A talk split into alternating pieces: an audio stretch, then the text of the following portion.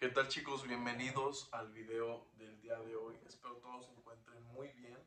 Vamos a hablar hoy acerca de la importancia de enfocarse en el presente cuando uno está operando, cuando uno esté analizando o cuando uno esté viendo una oportunidad que puede darse en el mercado y pueda tomarla y algo se presente, que hay una oportunidad. Muchas de las personas, muchos de los traders, se comienza a crear un miedo al operar por culpa, si lo queremos ver así, de trades pasados o trades futuros de lo que puede venirse en su proceso como traders. Lo cual yo voy a decir que está bien. Está bien entender que nos, nos hemos equivocado, hemos tenido errores en el pasado y que pueden remediarse. Pero tampoco estoy a favor de eso porque a veces en el pasado es donde se crean las malas experiencias en nuestro proceso.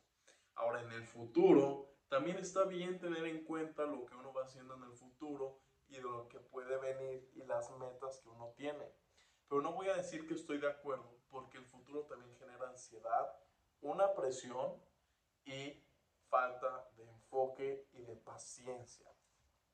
Tenemos que encontrar el balance, el punto medio entre estas cosas, que es entender que obviamente estamos operando algo diferente en lo que estamos haciendo como traders y que toda esa información que ya vivimos, las experiencias, el pasado, poder tomarla y juntarla también con las metas que tenemos en un futuro, pero ahora eso cambiar el enfoque, el paradigma de una mentalidad de paciencia, perseverancia, disciplina como traders, no necesariamente de estrés, de ansiedad, de falta de enfoque.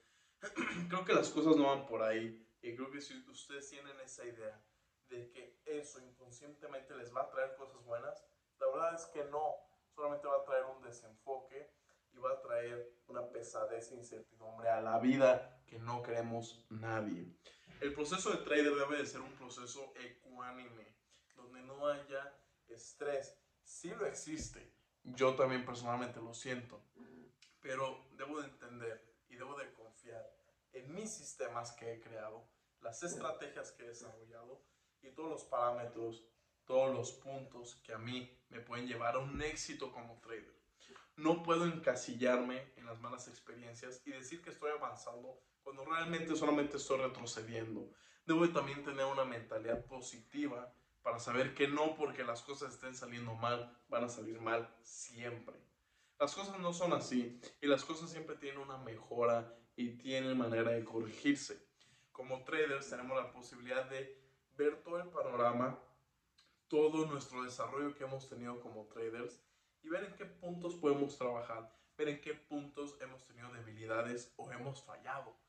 Pero no se trata de bloquearnos completamente en nuestra vida, no se trata de eso. Eso debería ser el último factor al que llegaríamos, porque un trader de verdad, esto es algo interesante que leí el otro día y es cierto.